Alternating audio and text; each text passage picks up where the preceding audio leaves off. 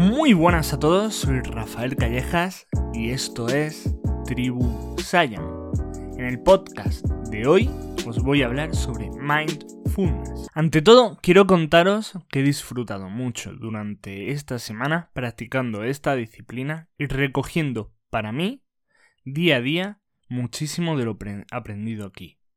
El mindfulness también se conoce como atención o conciencia plena.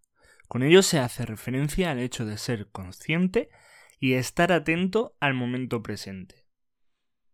El mindfulness es una práctica basada en la meditación consciente para entrenar la atención en el presente.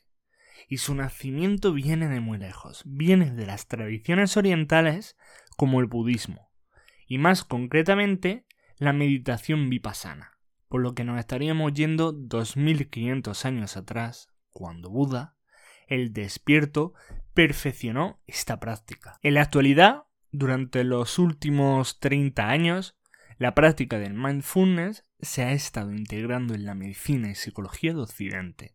Se aplica y se estudia científicamente, y por eso está reconocida como una forma eficaz de reducir el estrés, aumentar la autoconciencia y mejorar el bienestar general.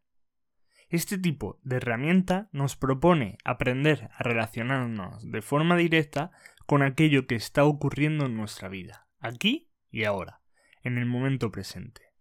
Por lo tanto, con su práctica conseguiremos la oportunidad de trabajar con nuestro estrés, nuestro dolor, la enfermedad, la pérdida con los desafíos de nuestra vida. En contraposición, una vida en la que no ponemos atención al presente y generamos sufrimiento por el pasado y ansiedad por el futuro, es un mar de distracciones y de dopamina generada por el entorno.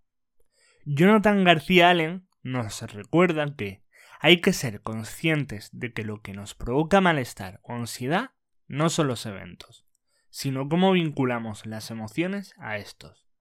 Cuando practicamos el mindfulness, experimentamos una conexión muy estrecha con nosotros mismos, con nuestro cuerpo, la mente y nuestras emociones.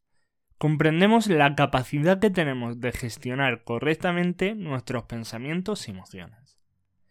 Obtienes otra perspectiva de las cosas, ya que te sitúas ante tu vida como espectador que ve todo lo que ocurre, y esto te da capacidad para alinear tus pensamientos y sentimientos.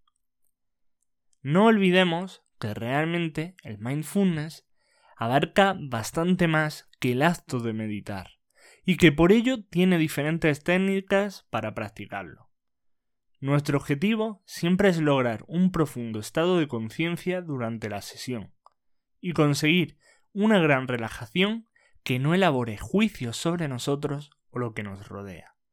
Por ello, vente y ten atención plena en el ahora. Para preparar una sesión de mindfulness, basta con buscar un momento tranquilo al día. Yo, por ejemplo, me levanto muy temprano para hacer aquellas cosas que me gustan antes de que el resto del mundo se despierte y así cuando el mundo empieza a funcionar yo ya he hecho aquello que más me gusta. Por ello, busca una hora al día, solo para ti, y si es necesario, madruga. Escoge un lugar de la casa donde crear un ambiente relajado, libre de ruidos, distracciones externas, y en lo que la temperatura sea la adecuada. Yo, por ejemplo, utilizo la habitación de invitados que la tengo transformada en un gimnasio, con suelo de goma en el que tumbarme. Escoge ropa cómoda. Es muy frustrante empezar a meditar y estar notando cómo la goma elástica te aprieta, o cómo te pica una etiqueta, o cómo te molesta y te roza la camiseta. Si estás solo y te sientes cómoda o cómodo, prueba desnudo, siempre que la temperatura te lo permita. Calienta o templa un poco la habitación. Yo suelo hacerlo sin camiseta y con un pantalón viejo de andar por casa. Apaga las luces y comienza lentamente a dejarte llevar con la respiración, concentrándote en cómo sale y entra el aire por las fosas nasales. Algún día hablaremos de por qué no debes respirar por la boca, pero eso es para otro podcast. Con la práctica irás mejorando poco a poco la técnica.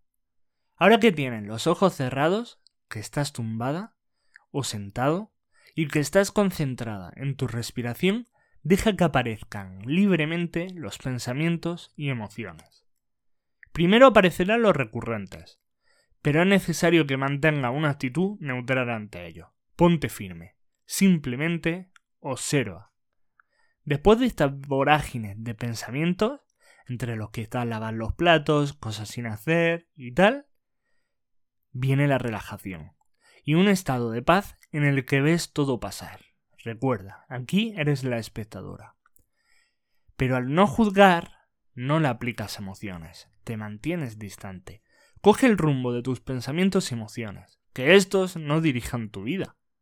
Gracias a esta práctica aprenderás a tolerar el impulso de seguir patrones que no nos sirven o que no queremos seguir, y de continuar nos provocaría una disonancia cognitiva.